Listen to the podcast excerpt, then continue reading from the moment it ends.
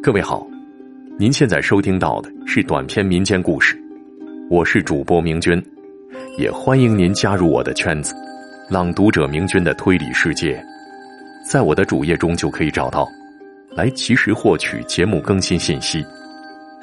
来听今天的故事：长生树。明朝的时候，有个人叫周大山，家里十分富有。这周大山最大的愿望就是能长生不老，于是呢，他四处寻访能人异士，希望学习到长生不老之术。但是寻觅了数年，也没能如愿。不过，功夫不负有心人，周大山终于找到了一个自称有长生不老之术的术士。这位术士，面容姣好，皮肤白皙，虽然是男子，皮肤却比女子还要好，而且呢，长相年轻，让周大山不由得啧啧称奇，自然也对这术士有长生不老之术深信不疑。但是呢，这位术士开口就是要三万两黄金。周大山虽然富有，但是这么多黄金也不是一时半会儿能拿出来的。但是为了尽快能学到长生不老的法术，周大山便回家变卖了家中许多古董玉器，凑足了三万两黄金给了术士。收到钱之后，这术士就把周大山带到了一个山上。术士已经摆好了神坛，只见术士举起了宝剑，口中默念咒语，然后将剑对准旁边空气，就是一通乱砍，惹得周大山大笑了起来。不过呢，周大山却发现，这空气之中仿佛被切开了一个口子。术士紧接着点燃了一束香，插在了香炉里，然后对着周大山说：“我刚才念咒打开了一个通往天庭的入口，走不了多远，你便能看到瑶池。你若能取一瓢瑶池里的天水喝下，自然会长生不老，寿与天齐的。”不过，你的速度要快，一炷香之后你就回不到人间了。到时候被天兵抓住，那罪过可重了。周大山连连点头，然后快步走了进去。他先是走过了一条长长的黑色通道，然后就有一阵强光出现，刺得周大山睁不开眼睛。等他能睁开眼的时候，他就被眼前的景色所震撼了。富丽堂皇的宫殿赫然在眼前，四周植被茂盛，真的跟仙境一样啊！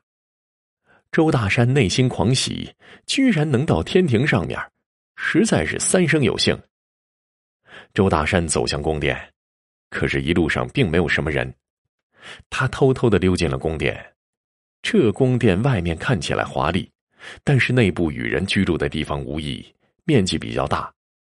这屋的中间有一个池子，想来这就是瑶池了吧？周大山暗暗的想到，于是便将头伸进了池子里，喝了个痛快。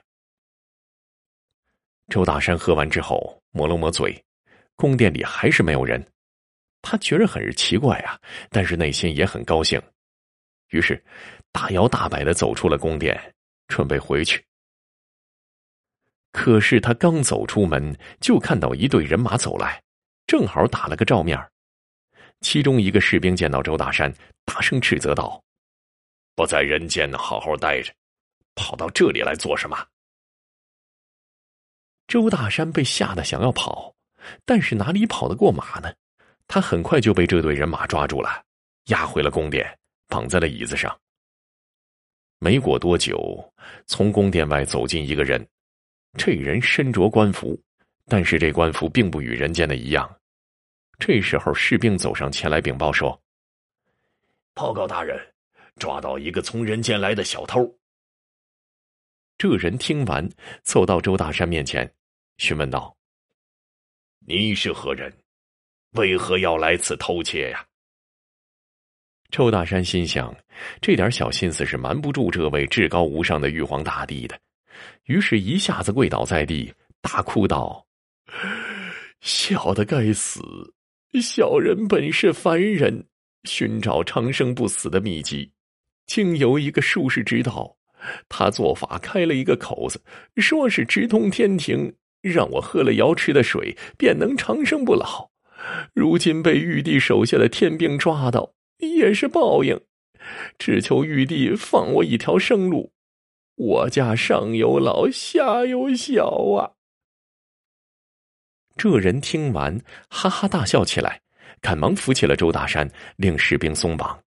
哈哈哈哈！我哪是什么玉帝呀？我只是这地方的城隍。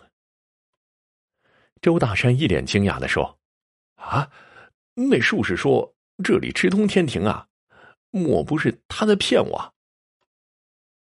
城隍接着说。哎，天庭是何等地方？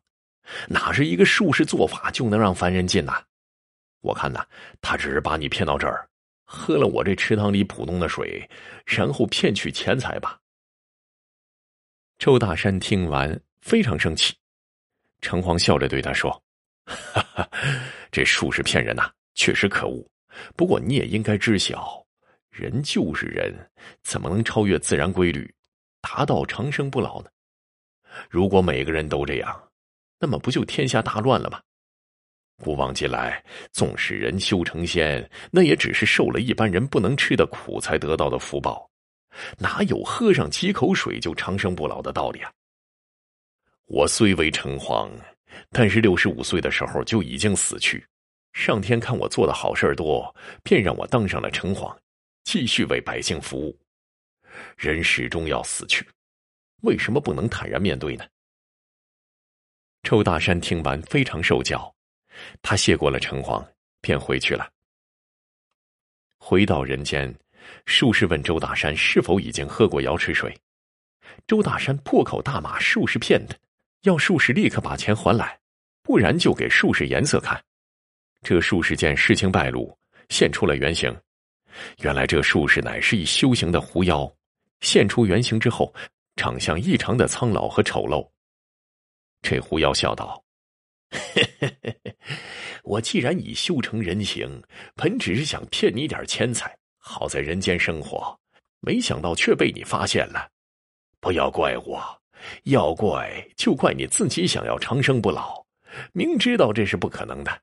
现在我又被你拆穿了，那我只好杀人灭口了。说时迟，那时快。”这狐妖冲过来的时候，突然从周大山背后窜出一道红光，只听一声响，这狐妖被打翻在地。周大山定睛一看，这不是城隍爷身旁那位魁梧的守卫吗？只见那个守卫拿着大刀，大喊道：“妖孽，你欺骗他人已是罪孽，居然现在还要杀人灭口，是要我斩了你吗？”这狐妖赶忙跪地求饶，守卫喝道：“哼，念你修为百年，且没做什么坏事你跟我回去一趟，面见城隍，城隍爷对你另有任用。”这狐妖连连磕头道谢，又是红光一现，狐妖跟着守卫一下子就不见了。周大山吓坏了，赶忙下山跑回了家，三天之后精神才恢复。这一天呢，周大山的仆人欢喜的来告诉他，他找到了一位老道士。这位老道士深谙长生不老之法，让周大山可以去见见他。周大山一听，顿时来了脾气，狠狠的踹了仆人一脚，说：“你这混蛋！我现在根本不需要什么长生不老，以后啊，再让我听到这些，我踹死你！”这仆人很是委屈。不过，课中故事。相信各位看官明白。今天的故事就为您播讲完毕了。如果您喜欢我的演播，记得关注我。感谢您的收听。